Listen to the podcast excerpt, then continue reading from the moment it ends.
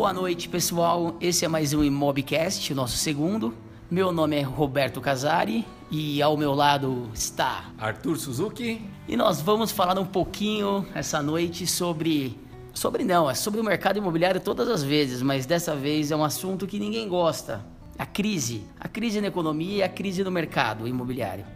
Então, Arthur, vamos, vamos começar do zero aqui. Explica pra gente o que, que você acha que está acontecendo hoje no nosso mercado que está afetando tanto a compra e venda de imóveis. É, eu acho que o mercado imobiliário, não diferente de, de da economia no Brasil, existem evidentemente ramos de atividade que são mais afetados pela crise, mas também existem ramos de atividade que elas não são é, afetados pela crise. Pelo contrário, né, elas dão uma, uma, uma alavancagem. É, um exemplo que eu dou que é recursos humanos, né, uma empresa hoje de recrutamento hoje, o faturamento dela com certeza aumentou com a crise. Muita gente desempregada, muita gente procurando oportunidade, muita gente procurando vaga para se recolocar colocar. Então é, é uma área que eu enxergo que, que melhorou com a crise. É, o mercado imobiliário não é diferente. É, na crise surgem oportunidades, isso não é um clichê. É, todo mundo fala, é normal todo mundo falar, ah, na, na crise você tem que buscar oportunidade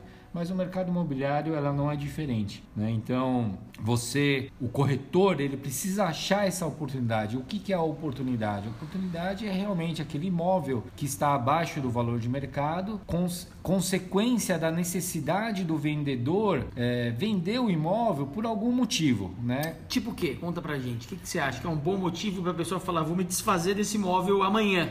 É, hoje, o um motivo, um investidor que a um ano, dois anos atrás, adquiriu alguns imóveis como investimento e hoje esse, esse valor do imóvel, se ele pegar ele e injetar ele na empresa dele ou até no, no, mercado financeiro, a rentabilidade que ele vai ter vai ser muito maior do que ele manter esses imóveis parados. Né? Então, esse é um exemplo de um vendedor que, com certeza, em época de crise, que tanto se fala hoje, ele vai abaixar o valor do imóvel abaixo do valor de mercado para realmente ele poder lucrar por outro lado. Né? E é que nem hoje. Hoje eu estava conversando com um, com um construtor, é, até um construtor antigo da cidade, né? Tem algumas unidades ainda na cidade de, de, de, empreendimentos que já estão prontos, que ele acreditava que existia alguma valorização nesse, nesses próximos anos e ele não, não viu isso de um ano para cá. Então ele falou, pô, eu achava que ia ser é, do um pro 2 vai acontecer, não aconteceu, chegou num período 2, segundo tempo aí. Não, já tá num terceiro tempo e não tá acontecendo. Então ele falou, pô, o que, que eu vou fazer? Eu vou vender esses imóveis aí e vou colocar esse dinheiro num, num outro mercado, né? Ou até, uma sugestão que ele falou para mim é o seguinte, vamos arrumar mais terrenos. Por quê? Porque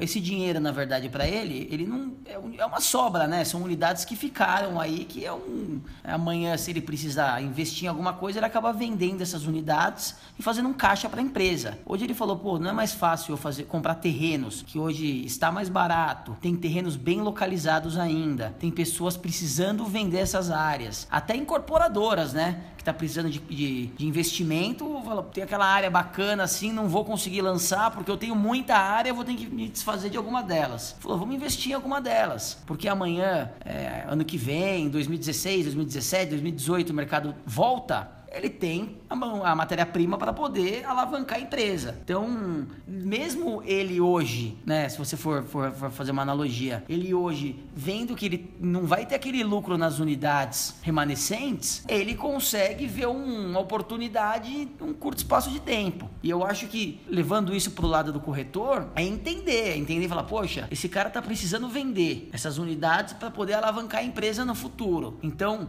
eu vou buscar clientes, né, que que, queira uma oportunidade de negócio, que aceita um parcelamento, que nem cliente que pode fazer um parcelamento, que ele pode até dar algum outros bens em parte de pagamento, que ele vai estar tá ajudando esse construtor hoje e no futuro esse outro esse construtor vai estar tá ajudando esse cliente, né? Porque ele vai estar tá, os dois vão estar tá fazendo um bom negócio. E se o corretor ele ficar muito tempo focado na ah, mas o mercado tá tá difícil o cara conseguir um crédito. Ah, mas o a pessoa que está vendendo, ela tá com alguns problemas no, no nome, na empresa, e fica focado naquela situaçãozinha que que, que não vai levar a lugar nenhum, provavelmente ele não vai ter sucesso, num, pelo menos uns três anos, eu acho que daqui para frente. Isso, é, porque até voltando aqui um pouco da, da crise, é, é importante a gente se perguntar, tudo bem, ok, a teoria é essa. Como que o corretor pode achar essa oportunidade? Né? Eu acho que primeiro lugar é ligando, fazendo contato, né? o máximo que ele puder. Né? Ele tem uma carteira, ele tem um banco de dados, então o corretor aproveitar o tempo dele para justamente ligar, entrar em contato com esses proprietários, conversar com eles, entender o, o motivo por que ele está é, vendendo e, se possível, ele conseguir se ele conseguir sentir a real necessidade, porque lógico, tem são pessoas e pessoas, né? Tem pessoas que não gostam de, de abrir né, para o corretor que ele está precisando de dinheiro, que ele está enforcado, que ele está desesperado né? É, Arthur, só uma coisa, uma coisa que a gente tem que ficar ligado, que às vezes eu não via isso há um tempo atrás e hoje eu estou vendo. Por exemplo, antigamente o, o, dono do imóvel ele chegava o proprietário e falava: ah, eu, tô, eu estou querendo vender o meu imóvel. Hoje ele chega na imobiliária e fala: eu estou querendo me desfazer do imóvel. É. é totalmente diferente. Me desfazer é tirar todo aquele custo que eu tenho, né? IPTU, é, condomínio, condomínio, às vezes. Ou aí o proprietário começa a enxergar aquele valor do imóvel dele no banco, quanto que estaria rendendo e ele não está ganhando hoje exatamente, com o imóvel parado. Exatamente. Né? Então, é, esse feeling, o corretor realmente ele precisa desenvolver, não só para o mercado imobiliário, mas de conseguir entender, de sentir a necessidade, de fazer as perguntas certas no momento certo para o proprietário. Né? Então, se o corretor conseguir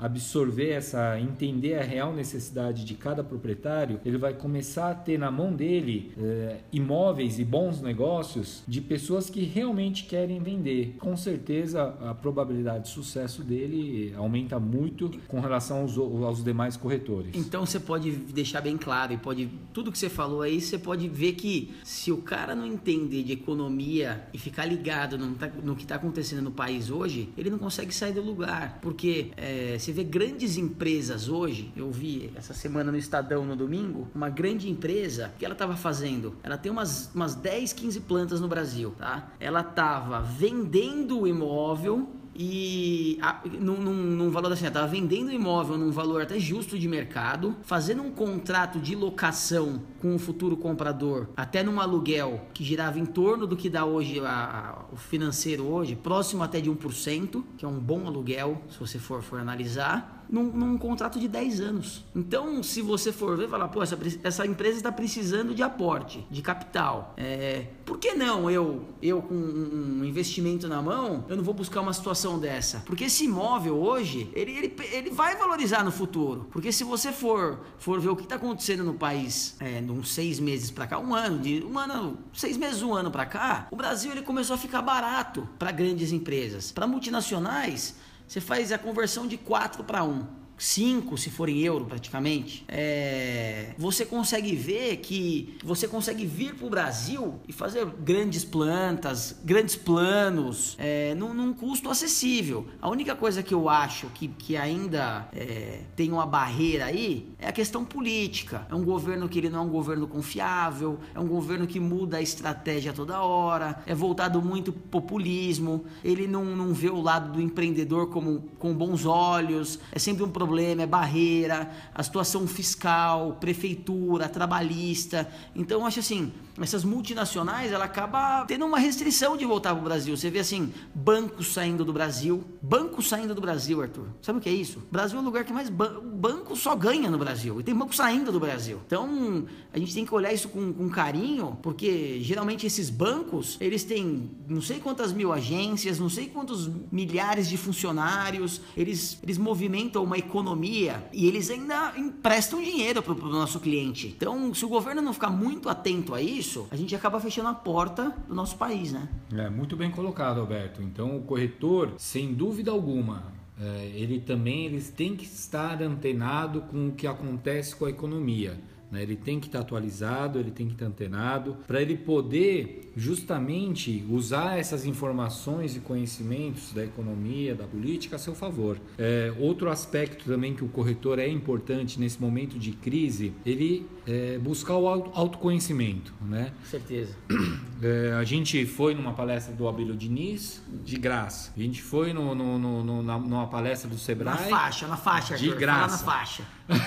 a gente foi numa palestra do Secov de graça. Né? Então, existem, é uma dica que a gente dá para os corretores, é se cadastrem no Sebrae, no Secov, né? É, nas associações. Nas associações. Cadastre seu e-mail no, nas newsletters para você receber esse tipo de, de curso, de palestra, muitas vezes gratuitas, não, não requer investimento, sabe? Isso faz isso é, agrega muito para o corretor. Informação, né? Às vezes um pouco de informação que você leva para o cliente, ele acaba é, tendo um, um, ele acaba até com olhando o corretor, fala, poxa, esse cara é diferente, esse cara tá antenado, esse cara tá, tá vendo o que tá rolando na economia. Então ele, ele valoriza.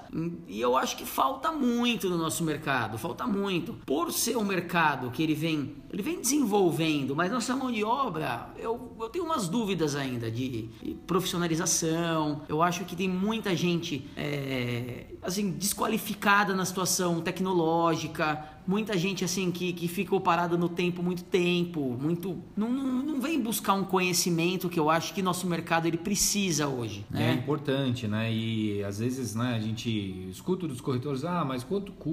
Eu não tenho dinheiro. Mas tem muita, muita palestra, muito curso, muita informação que você, o corretor não gasta dinheiro, né? É só estar tá antenado, é só buscar essas informações, né? Que ele consegue, é, às vezes, numa palestra você escutou uma frase ou uma palavra ou uma opinião, aquilo lá, ela acaba motivando o corretor. Uma simples frase, uma simples palavra acaba motivando, que é muito importante nessa época também, até na nossa profissão, que a gente sabe que é, o sucesso ele não é linear, né? então hoje um corretor ele faz uma venda hoje, ele não tem a garantia do, do amanhã, então ele precisa buscar também, além da informação, esse tipo de palestra e curso que vai alimentar a motivação dele, que é e, importante. E, e, eu acho assim, né, Arthur? Às, às, vezes a gente fala com os corretores assim, ah, mas é, eu, Arthur, nós somos dois moleques no mercado, né? Somos jovens. Eu acho assim, por ser jovem, a gente consegue às vezes enxergar uma oportunidade que uma pessoa que está todo dia fazendo a mesma coisa, às vezes o cara tá 30 anos e fala, pô, o que, que esses moleques têm para ensinar? Ou, pô, eu não vou numa palestra, o que, que esse jovem aí, esse cara de, de 40 anos, eu tô com 70 anos, eu não tenho nada para aprender com esse cara. Tá errado. Esse cara, ele tem muito para te ensinar.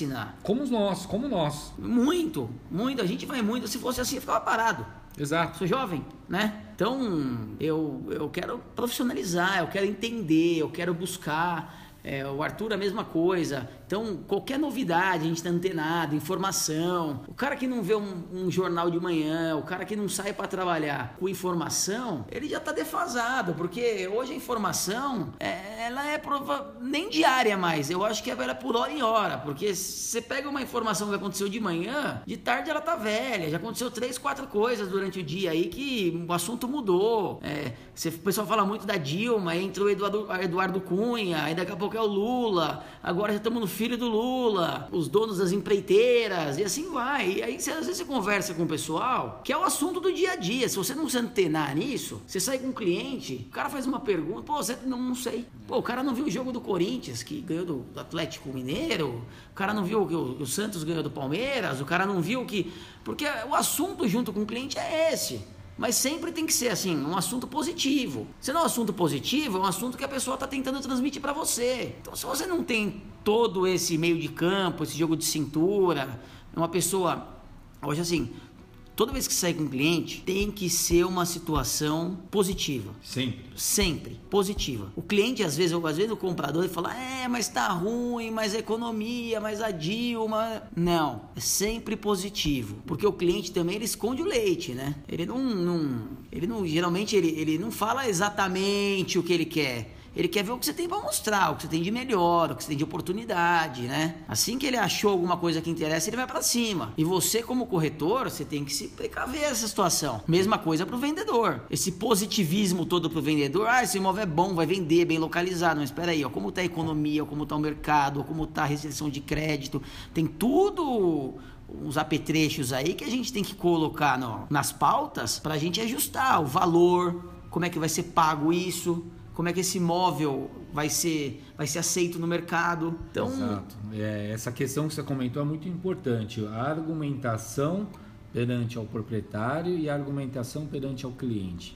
Né? São, dois são dois argumentos importantíssimos, mas totalmente distintos. Né? Então, até essa semana a gente estava negociando, estava eu, a corretora e o cliente na mesa discutindo uma proposta, né? uma proposta bem abaixo do valor que o proprietário estava pedindo no imóvel Tem dele. ideia de quanto abaixo, porcentagem? Assim? É, ele estava pedindo 690 mil no, no, no, imóvel e o cliente nosso mandou 500 mil, né?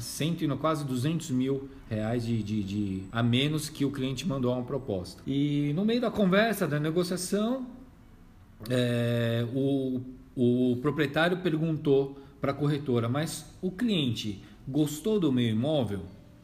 Aí a corretora, inocentemente, falou: gostou, gostou muito. então, assim. Ele não paga os 690, então. Então, depois da, da, da, reunião, eu puxei a corretora e, e né, conversei com ela. Eu falei que a gente tem que, num, num momento assim delicado como o momento que a gente está passando, qualquer detalhe faz muita diferença. Então, tem que tomar muito cuidado com o que a gente fala, a gente tem que pensar antes de falar e, se na dúvida, não fala. Claro. Então, de repente, isso poderia ter atrapalhado ou acabado com a negociação.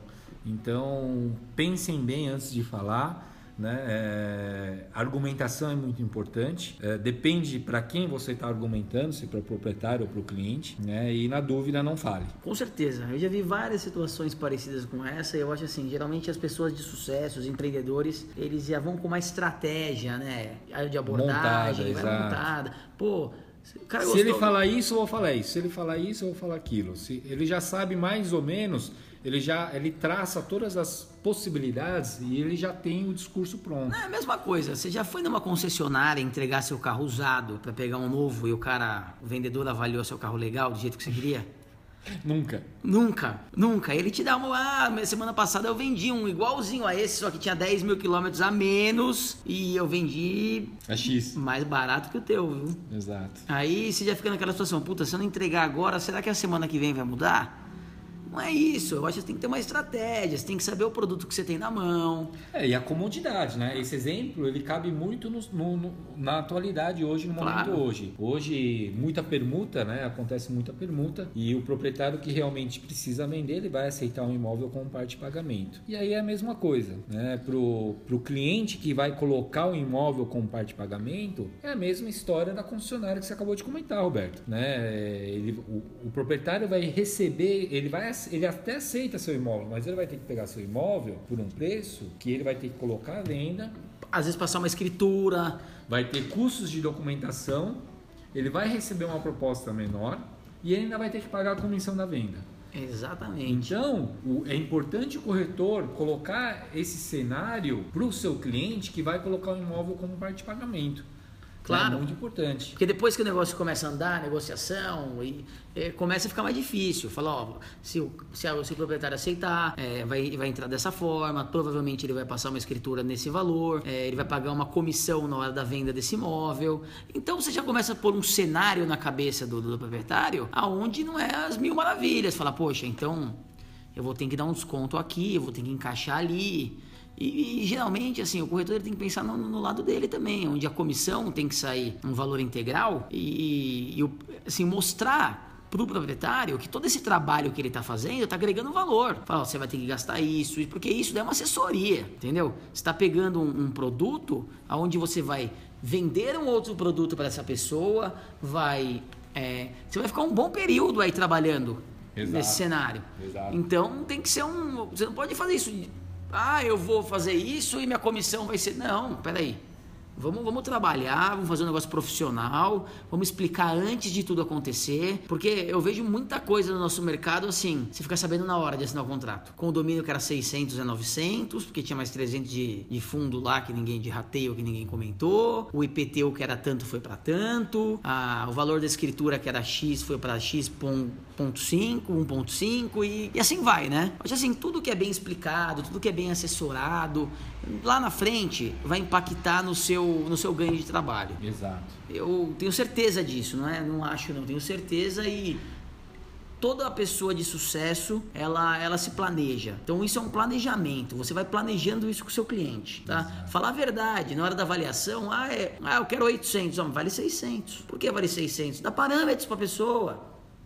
Não adianta falar que vendeu há três meses atrás. Fala, o vizinho é tanto, o outro é tanto. Dá parâmetros. Você não precisa ficar é, puxando o saco do proprietário. Porque amanhã esse cara vai te ligar daqui dois, três meses, que geralmente é o que acontece, você não tem argumentação. Fala, não, eu tô tentando, eu tô anunciando, isso não basta. O cara quer resolver o problema. Sim, sim.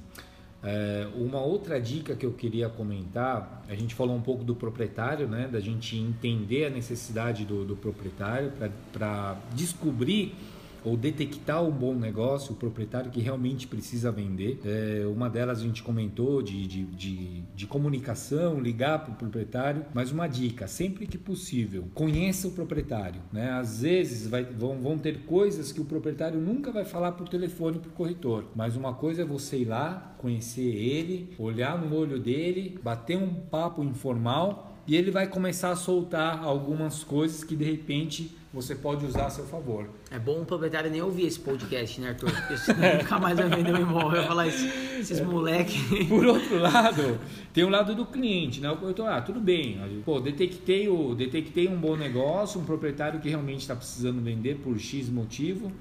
É, como achar um cliente? Eu acredito que você desenvolver ou você reativar um cliente que você vem atendendo há um certo tempo, seis meses ou um ano atrás, eu acho que é o ideal. Você potencializa a sua chance. Por quê? Primeiro porque ele já está maduro. Se é um cliente que você atendia há um ano atrás e ele ainda não comprou nenhum imóvel, é um cliente que a probabilidade dele estar maduro é muito maior. Gigante, né? Gigante. E segundo, esse cliente é, que estava procurando um imóvel há um ano atrás, ele tem uma referência na, na memória dele de um valor X, o um metro quadrado, por exemplo. E hoje ele está vendo que realmente o preço está menor do que a referência dele há um ano atrás. Verdade, bem pensado nisso, Arthur. Então, a probabilidade de você efetivar uma venda hoje é muito maior do que você começar a trabalhar um cliente hoje que não está maduro. Por quê? Porque ele vai sempre achar. Esses dias eu atendi um cliente, eu falei assim, ah, Arthur, eu tô achando, eu tô começando a ver imóveis agora, mas eu tô achando que os preços vão abaixar mais. Verdade. Então assim, como como fazer esse cliente entender que a probabilidade de abaixar mais é muito menor daqui para frente, né? Então, é, isso eu pensei esses dias e falei, putz, por que não então trabalhar aqueles clientes que já estão maduros? Né? Você aumenta a sua probabilidade. Então buscar esses clientes que já têm uma referência de um ano atrás, pô, a chance de você vender hoje, apresentar um produto, né, num preço menor que ele deseja e que já vem procurando há um ano para você vender hoje é muito maior.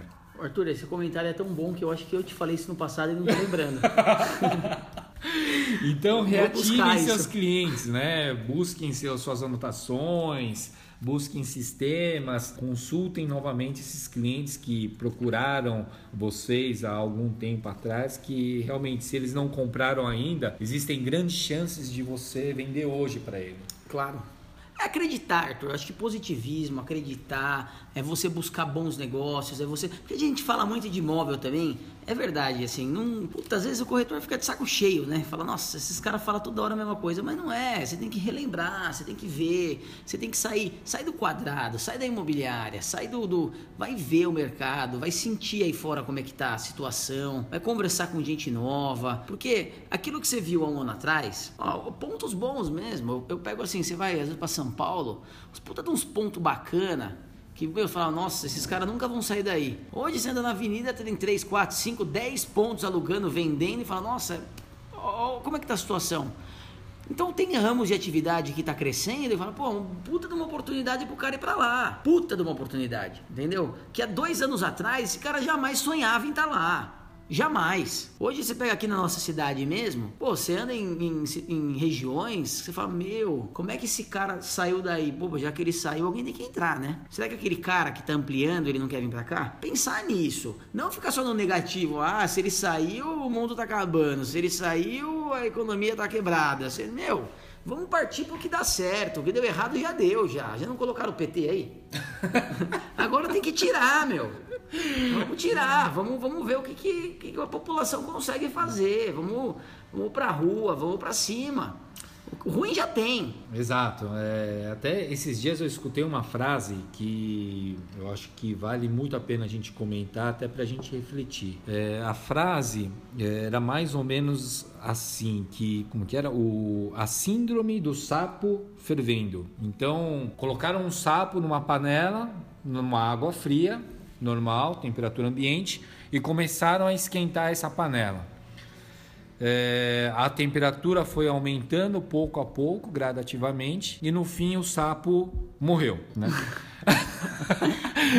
e aí, a, aí eles pegaram um outro sapo, pegaram uma, a mesma panela, ferveram a água primeiro, e quando ela estava fervendo, jogaram o sapo para dentro da, da, da panela. E ele pulou. Né? E isso eu fiquei pensando, refletindo. Cabe essa reflexão, essa analogia para o mercado hoje. Né? Então, o corretor ele não pode ficar acomodado com a situação da crise ou acomodado com ah, mas o meu colega não vendeu nada, então, porra, eu acho que é a crise mesmo, então, pô, não tem muito o que fazer.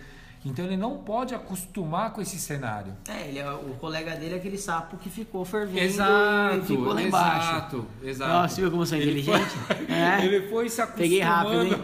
Ele foi se acostumando com o cenário e aí a produtividade dele foi caindo, caindo. Então, para a gente se refletir um pouco e tomar cuidado com isso, né? É, não, não deixar esse cenário, esse cenário abalar né, o sucesso aí do corretor. Bom, pessoal, esse Imobcast está chegando ao fim aí e eu queria agradecer a todos que conseguiram ficar quase 30 minutos ouvindo a gente, então eu sei que não é fácil. Mas é legal, é bacana. Robertinho, comenta na nossa fanpage. Nossa fanpage Mobcast tá no ar com dicas do mercado imobiliário. Deixe seus comentários, né? Alguns temas que você gostaria que a gente discutisse. Você que é corretor, você que trabalha na área, você que está buscando a área, você que quer conhecer a área, entra na nossa fanpage lá, dá uma olhada, porque eu acho assim, tem bastante material e dicas. E, e dicas aí. Entre em contato com a gente aí, porque a gente está buscando parceiros também. Né, Arthur? Com certeza. Porque só tem eu e você aqui agora, né? Mas vai ter mais gente em breve, não Com vai? Com certeza. Então, beleza, pessoal. Um grande abraço para todo mundo. Um abraço, boa noite. Boa noite, até a próxima.